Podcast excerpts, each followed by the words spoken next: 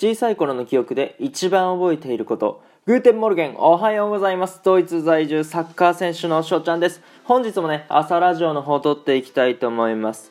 今回ですね、匿名でお便りができる Peing というね、アプリからいただいたご質問に答えさせていただきたいなと思います。それがですね、冒頭で言わせていただきました。小さい頃の記憶で一番覚えていることを教えてくださいというね、お便りです。ありがとうございます。はい。まあ、小さい頃ってね、まあ、どれぐらいかっていうことなんですけど、まあ、僕のね、記憶上、その遡って、その中で、まあ、一番覚えてることっていうのを今回紹介していきたいなと思います。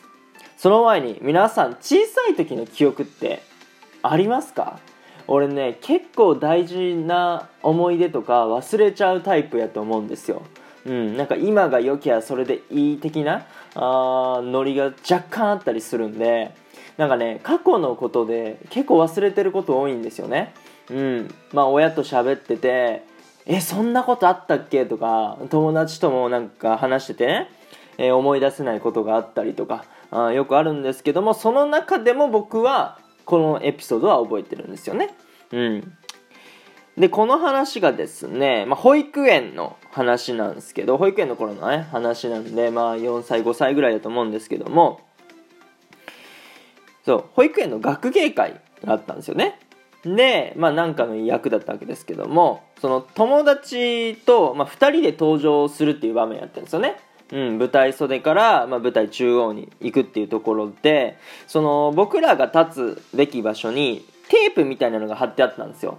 そうだからあ僕はねそこめがけて、えー移動したんですけどもその僕と一緒に出てくる友達がですねそのテープじゃなくてそれより一歩手前くらいに立ち止まったんですよねうんでそしたら僕からしたらあれ何してんの？って全然正しい位置にいないじゃんって思っちゃったんでもうねセリフとか関係なしにもうみんなに聞こえる音量で「ここだよ!」ってねもう言っちゃったんですよ。